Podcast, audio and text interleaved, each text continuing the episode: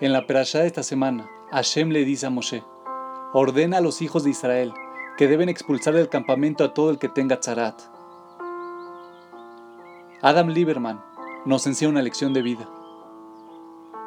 Hashem les instruyó a todos los judíos que si alguien tenía tzarat, que es definida como lepra o enfermedad de la piel, necesitaba vivir alejado del resto de las personas temporalmente. Para entender el porqué, primero es importante saber exactamente qué es lo que causaba el tzarat. Esta enfermedad de la piel aparecía en los que habían hablado un chisme de otra persona. Cuando los judíos vivían en Israel, durante los tiempos del Bet Amigdash, una persona que calumniaba a otra podía verse afectada por este padecimiento.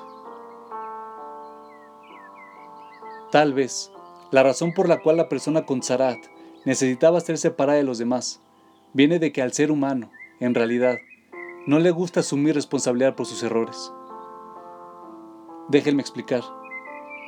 Nadie quiere ser considerado una mala persona, ni alguien que calumnia a los demás.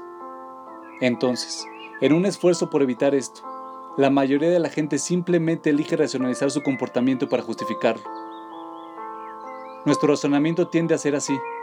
Sí, hice eso, pero no es lo que parece. Quizás, esa es la razón por la cual Hashem quería que la persona se alejara hasta que su tzarat fuera curado.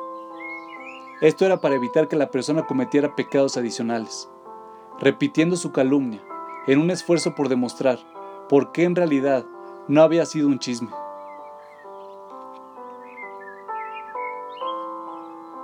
Y esta es la lección para todos nosotros. Todos tenemos, en ocasiones, la tentación de tratar de justificar nuestro comportamiento erróneo. La próxima vez que le hagas algo a alguien que no deberías haber hecho, trata de resistir el impulso de hacerle creer a todos que en realidad no hiciste nada malo. En cambio, hazte responsable de tu acción.